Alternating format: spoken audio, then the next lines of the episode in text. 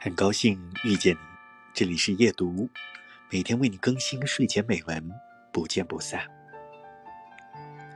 在这个喧嚣的世界，我们恨不能时时与人发生勾连，产生合作，实现共赢，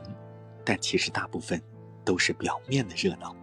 或者说，那应该是你积累到一定的程度的时候才开始做的事情，而不应该让其占据了所有的时间。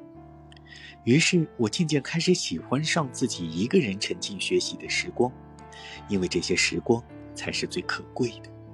因为往往是这些时光才成就了我们。所以，适当的离开喧嚣，沉淀自己，等我们再出发时，已经是一个新的自己。节选自：如果有一颗心是自由。